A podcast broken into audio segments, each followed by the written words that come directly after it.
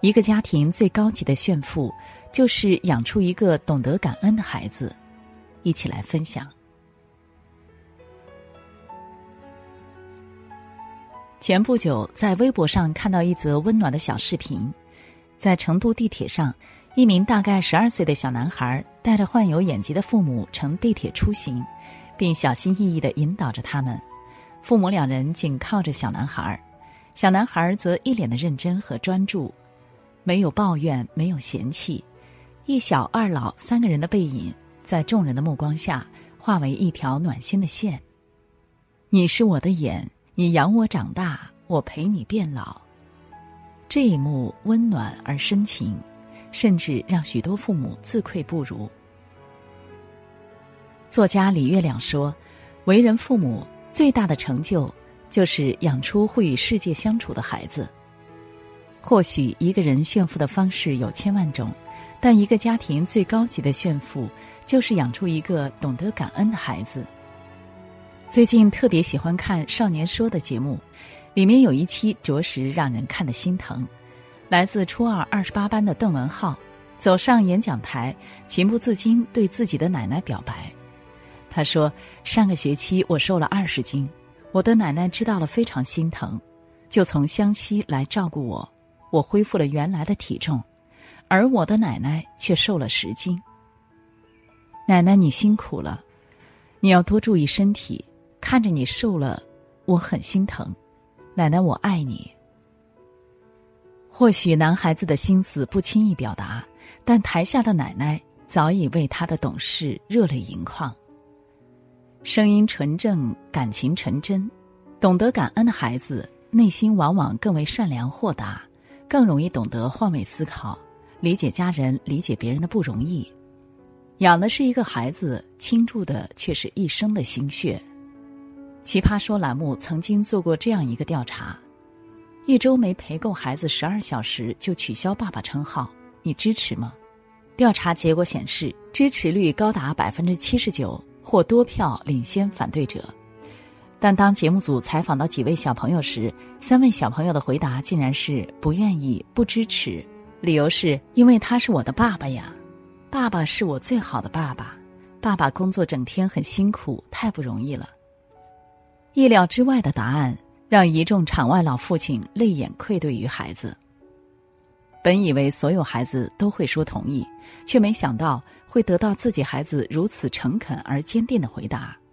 或许他们自己也不会想到，平常自己陪伴孩子的时间这么少，但孩子内心依然感激，并且给自己如此暖心的评价，心酸亦感动，扎心亦真实。美国育儿作家珍妮·艾利姆曾说：“孩子身上存在缺点并不可怕，可怕的是作为孩子人生领路人的父母缺乏正确的家教观念和教子方法。其实，孩子天生是单纯善良的，他们在日常生活中是可以感受到父母的不容易，感受到温暖而向上的力量的。但由于孩子的生理和心理毕竟不够成熟。”对外界的所有反应几乎都是基于自然反应和模仿而来，父母的循循善诱和言传身教是孩子成长路上最好的营养品。对孩子多一点耐心，少一点责骂；多一点理解，少一点抱怨；多一点引导，少一点批评，让孩子参与家庭生活，培养一颗懂得感恩的心，便是父母最大的福气。美国明尼苏达州有个十三岁的少年叫 Jacquin Faulkner，放了暑假后，别的孩子赶着去参加各种夏令营、各种旅游有趣好玩的事情，而他迫于家庭的压力，选择在自家门口开了一个小食品店，卖热狗、饮料、薯片、小零食等。Jacqueline 出生在一个非常贫困的家庭，甚至患有抑郁症，父亲常年酗酒，而母亲也没有正式的工作。还常常被外人来追债，家徒四壁。为了让家庭情况好一点，在外婆的支持下，为了不占用公共道路，他选择在自己家门口摆起了零食摊儿。而不久，有人举报了他，说他没有营业执照。他害怕恐惧，警察来了，但是没有没收他的摆摊儿工具，也没有收走他的零食。了解到 j a q u i n 的家庭情况后，警察带他去体检，结果显示身体很健康，让卫生部门检查，他的小摊儿卫生质量全部过关。最后，警察还自掏腰包了八十七美元给他办了一个营业执照，甚至还让他在警察局门口摆摊儿。他的事迹传出来后，许多人甚至都专程绕几趟路来他这里买一个热狗。警车准备经过这里时，都会提前鸣笛或者摇下车窗跟他打招呼。受到了来自社会的关爱和温暖，Jacqueline 也想回报这个社会。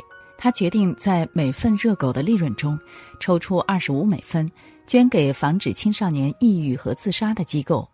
钱不多，但足够真诚。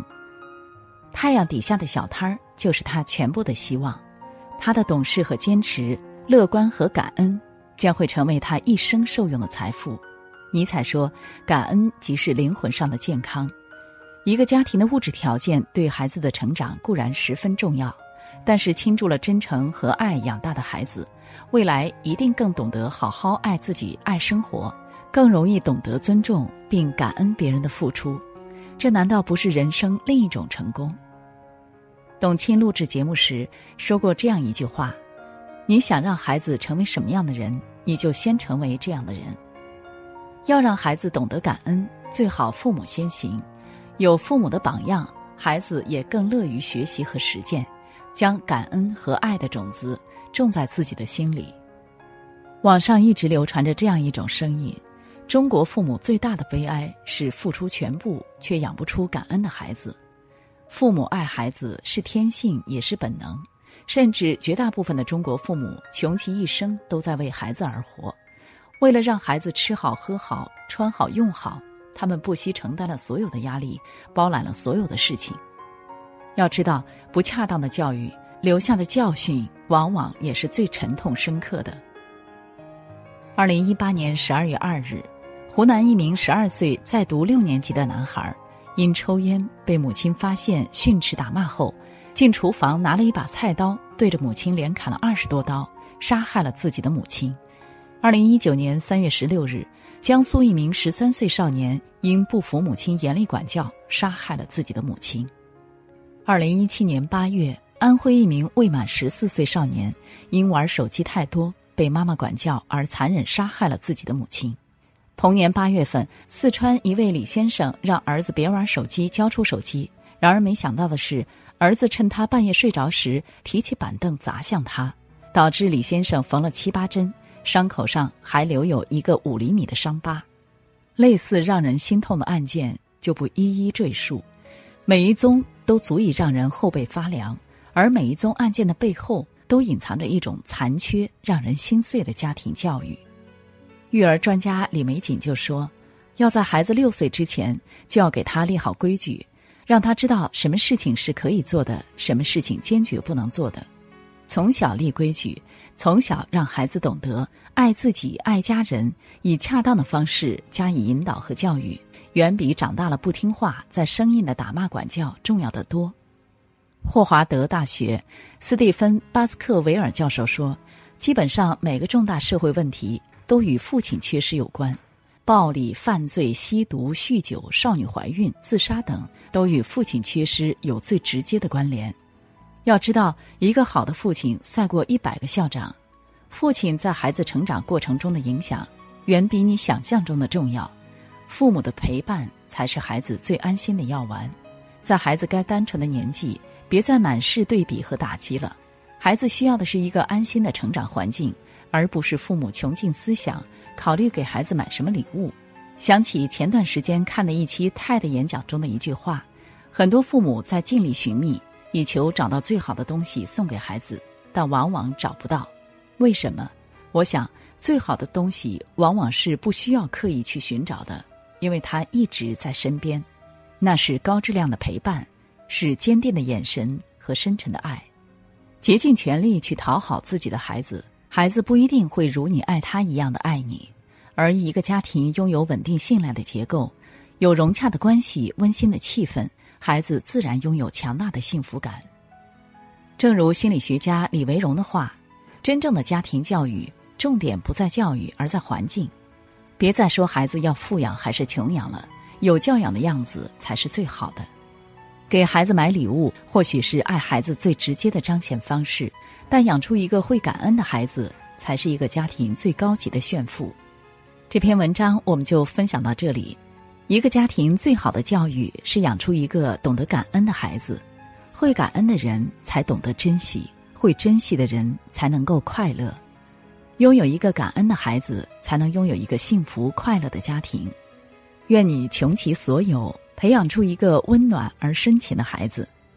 小十点每天都会为孩子们朗读免费儿童故事，让孩子在有趣的故事中热爱生活，懂得努力，培养善良、宽容、积极、有爱的好品质。同时，小十点还会为妈妈们提供科学实用的育儿知识，以及探讨所有妈妈们会关注到的话题。欢迎长按识别文末二维码关注小十点，我们不见不散。